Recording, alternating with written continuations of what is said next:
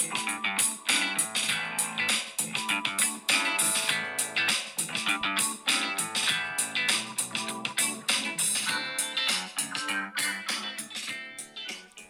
家好，欢迎收听今天的人生练习曲，我是森森。今天延续我们原本的主题，想要跟大家继续分享有关于筹备婚礼的相关事情。那呃，今天我想要和大家分享的，就是有关于喜饼的选择。其实有关于喜饼的选择呢，在过往其实参与婚宴的时候，应该都有一些相关的经验。例如说，我们知道参与婚宴，呃，男方跟女方的话，只有女方的好友这边才会得到饼的一个情况。那所以，如果双方都认识的话，你一定要说你是女方的好友，你才能得到喜饼的这个选择。之所以会有这样的情况呢，是因为传统上。呃，喜饼这个东西呢，是在呃男女双方在谈聘金这个部分的时候呢，呃，会包含在呃男方要给女方的这个承诺的一部分。其实一方面就是讲的比较好听一点，是感感念就是养岳父母的一个养育之恩。那在交给女方这边去，呃，分送他们的一个嫁女儿的喜悦，那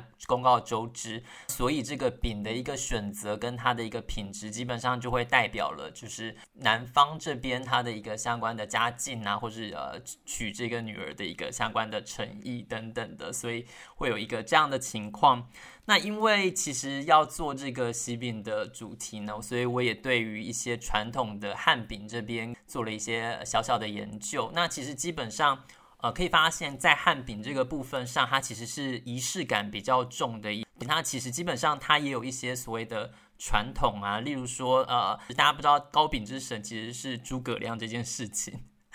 其实，在呃过往的一个动画《中华一番》里面，他有提到，就是呃诸葛亮他曾经为了要呃平息长江的一激流呢，他们必须要做一个活人献祭，但是他又不想要直接就是可能做这么残忍的行为，所以他就是用面团包了一些东西，那投入江中来祭祭祀河神，那确实也达到了效果。那用面团去包了这些馅料的动作呢，其实就是呃成为了我们所谓糕饼的始祖。那当然，这也是传说的一部分。在喜饼的部分呢，也有提到这个也跟诸葛亮有关，就是好像是孙权他为了要讨回荆州，他就假意要把妹妹就是嫁给刘备，那其实是为了要把刘备当做人质。呃，诸葛亮呢，他就是就是将计就计呢，就决定说好啊，那我们就把这件事情公告周知，那使得这个原本是假意的事情呢，就变成假戏真做。那他们公告周知的方法呢，就是透过呃广发喜饼，让就是全国的人民都知道这件事情之后，那他们也没有台阶可以下。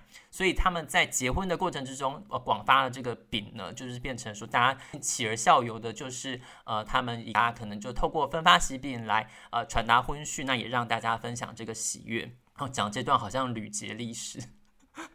那其实最主要呢，我们在传统汉饼上是有一些。随着时间不同发的饼，呃，它不同的意义，其实比较讲究的，甚至是在我们得知要嫁女儿，但是我们日期还没有确定之前呢，所以我们就会发一个饼。这个饼的名字呢叫做合婚饼，又是所谓的合仔饼、小饼，就是传统的，呃，他先发给大家一个比较意思象征意义，就是我们要嫁女儿，但是日期还没有。决定哦，大家可以先知道这件事。那再来等到确定日子了之后呢，又叫做日头饼。那其实日头饼在现在的一些汉饼铺里面也可以看到这样的命名。那最主要就是呃决定了日期之后呢，让大家知道说，OK，我已经决定日期了，大家要把这个时间留下来。所以其实就是会有这样子的一个日头饼的形式。那其实随着现在时代演进，很少人会这么的叠床架屋啦。通常就是把呃日头饼跟刚刚提到的和温饼会一起发送，那让大家就是减减省了这么多的繁文缛节，因为其实现在也没有人会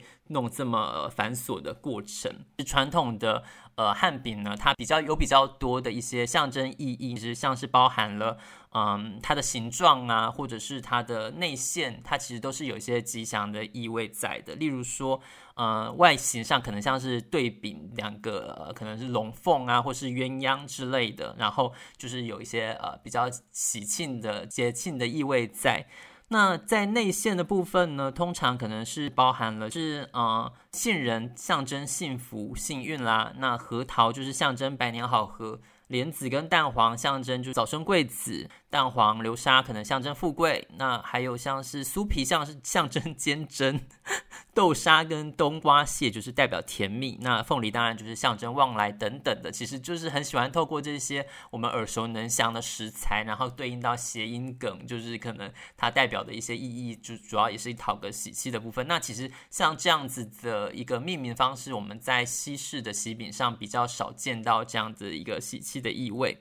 那其实有关于汉饼是。嗯，老实说，感觉现在年轻人是比较不会选择的一块。那其实说实在的，我在嗯做疾病的决定之前呢，我对于汉饼的相关的认识其实也不太多。我就举我可能比较知道的几个汉饼的呃店来和大家分享哦。那嗯，我所知道的，因为我是呃高雄人，所以高雄比较有名的一间饼铺就是旧镇南。它其实现在有非常非常多的分店在。一些高铁站啦，或者是百货公司，基本上它都有分店。呃，它也是一个百年老店。那基本上它的一个相关的包装啊，或者是它的一个整个形式都显得相当的典雅。那我觉得长辈应该都会蛮喜欢的。我印象中比较深刻的，它的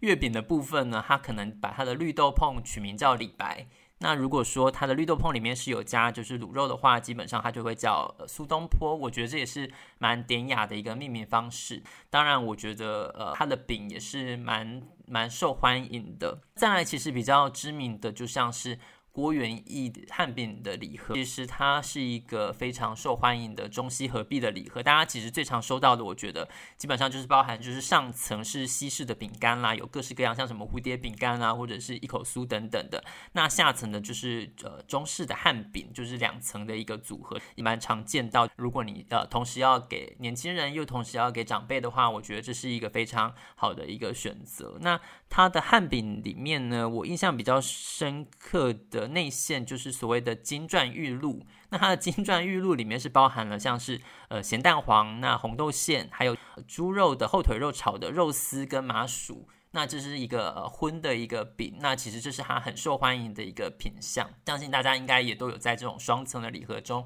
看到这样的一个大饼。北部比较知名的，我记得还有大稻城的李廷香，那它有呃几个比较有名的饼，像叫做像是呃咖喱的平西饼、香菇平西饼或是白玉平西饼。那大家可能会想说，什么是平西饼呢？因为平西饼它的呃这个意思呢，就是呃冰沙的意思。那它不是说像是什么我们真的把冰剉冰打去喝的那种冰沙，它其实就是呃白豆沙的意思。那它是说，因为它的口感非常的绵密啊，那又是非常的雪白，很像冰沙，拿取这个名字，那才会叫平西饼。它的礼盒也是非常的典典雅哦。那甚至它会在礼盒里面，就是因为一些喜气的谐音，加入了一些小礼物。像是响鼓啊，或是筷子，或是锦囊等等的，那我觉得也是非常的，嗯、有一些喜庆的意味。在收到喜饼的礼盒之余呢，你也可以有一些小礼物来当做一个喜气的意味。其他的比较具知名度的呢，就包含了我记得是淡水老街上有几家汉饼的名店啊，包含像是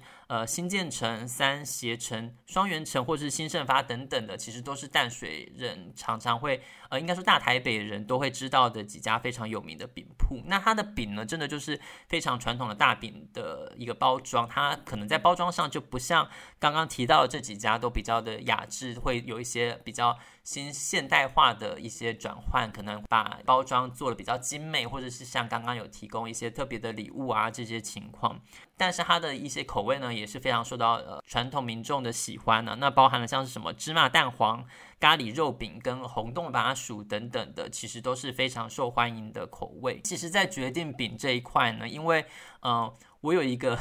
非常奇怪的癖好，就是我不喜欢呃咸的料把它变成甜的饼。所以其实像如果一般的汉饼常常会有就是包一些卤肉啊，或是咖喱啊，或者是一些呃比较咸的这些料的话，其实基本上我就比较不会想要去考虑了。那当然，我觉得最重要的因素也是在于，因为我们其实基本上没有要发送给太多的长辈。那尤其是我过往对于一些甜点的喜好呢，又比较是属于法式甜点这一块。那我比较希望就是如果能照自己的喜好走的话，我会从比较西式的饼这边来选择。当然就可能就是比较不会优先考虑汉饼这一块。但是其实在呃研究了汉饼这些的相关的内容物质跟包装之后呢，其实也可以发现它呃中间有非常多的有趣的谐音啊，或者是典故啊，或者是一些小礼物，我觉得也都是蛮童趣的，可以在喜宴的过程之中和亲友分享这一块的喜悦。当然，我觉得喜饼的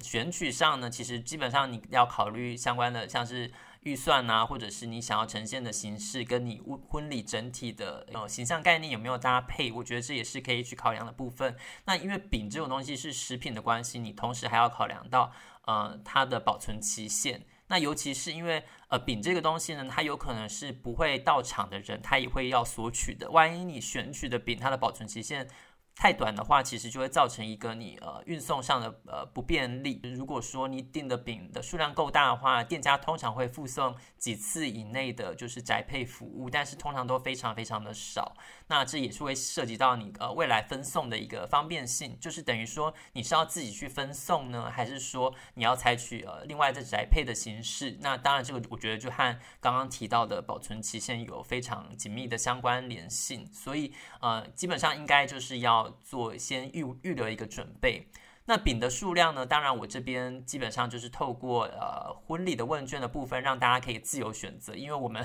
两边都是男方，所以我们基本上没有女方这个部分。饼的用意呢，就是想和大家分享这个喜悦。那还也是呃，可能挑一个比较简单，那量也不会很大的一个饼的情况来和大家分享。那有关于西式饼的部分，我想就在下一集再和大家分享好了。如果有什么想要看呃森森这边分享的，也欢迎大家呃到我的 IG 来提供相关的讯息。谢谢大家，拜拜。